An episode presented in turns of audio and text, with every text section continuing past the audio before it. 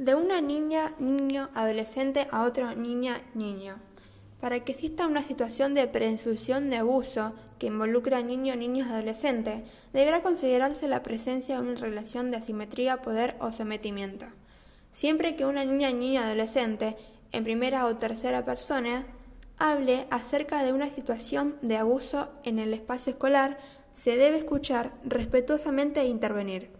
El espacio de conducción institucional o quien éste designe deberá informar de la situación en las familias y hacerles saber las estrategias que se está llevando adelante de la intervención en la situación y asesorarlo respecto del procedimiento de la denuncia.